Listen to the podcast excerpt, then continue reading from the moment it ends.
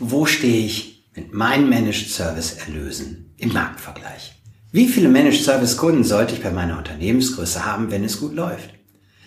Wie viele Devices haben andere Systemhäuser pro Kunde oder pro Techniker im Durchschnitt im Management?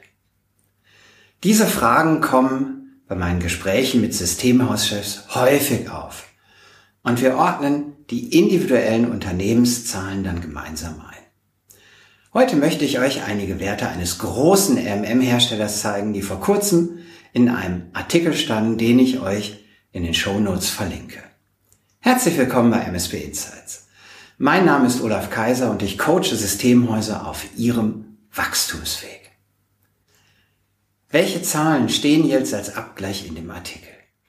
Die 25.000 Partner weltweit des Herstellers betreuen 500.000 Kunden. Das sind also mittel 20 Kunden pro Systemhaus. Habt ihr bereits mehr als 20 Managed Service Kunden? Vermutlich ja. Und das ist auch gut so. Diesen Wert von 20 Kunden im Mittel sehe ich für Deutschland und das normale Systemhaus mit 10 bis 50 Mitarbeitern als eher niedrig an. Wobei die reine Kundenanzahl nicht so ausschlaggebend ist wie die Anzahl der betreuten Systeme. Aber darauf kommen wir gleich noch. Dann geht es in dem Artikel um das Wachstum.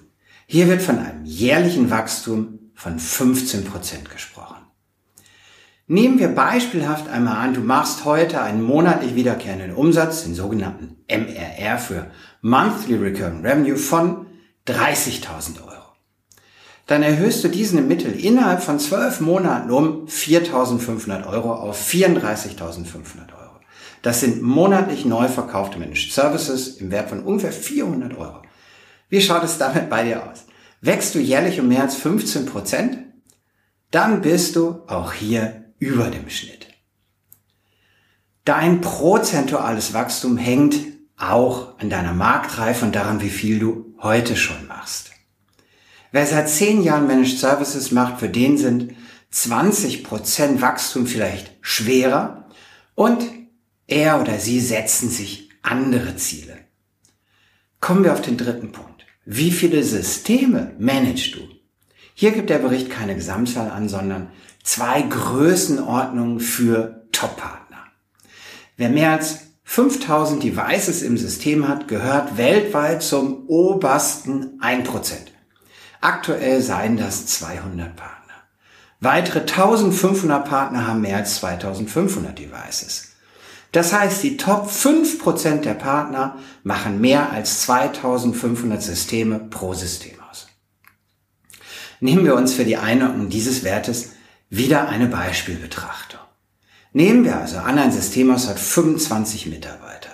Davon sind im Technikteam, das rein den Betrieb managt, 10 Mitarbeiter. Weitere Techniker machen Projekte und dann gibt es noch die anderen Teams und Aufgaben im Systemhaus. Können die 10 Techniker 2500 Systeme managen? Das wären 250 Devices pro Techniker. Meine persönliche Einschätzung ist, dass das prinzipiell geht, allerdings nur bei großer Gleichförmigkeit und hoher Standardisierung. Das normale Systemhaus mit 25 Mitarbeitern hat, so sehe ich es zumeist, eine hohe Kundenspreizung, Größe und Anforderungen vermutlich eine etwas geringere Anzahl von Systemen pro Techniker. Arbeitest du bereits mit dieser Kennzahl Systeme pro Techniker und wo liegt diese bei dir? Eine Schlussanmerkung noch. Für deine Einordnung in die drei Kennzahlen Managed Service Kunden, Managed Service Wachstum und Systeme pro Techniker spielt dein individuelles Portfolio eine enorme Rolle. Ob du entweder im Bereich Azure und Citrix im Schwerpunkt aktiv bist oder Fachanwendungen in der Cloud betreibst oder drittens für KMU Clients und Server bis zum Betriebssystem stellst, hat einen großen Einfluss auf die Einordnung deiner realen Kenngrößen. Auf jeden Fall mit mehr als 20 Kunden, jährlich 15% Wachstum und 250 Systemen pro Techniker, bist du auf jeden Fall im Abgleich mit dem konkreten Hersteller in der oberen Hälfte der Systemhäuser.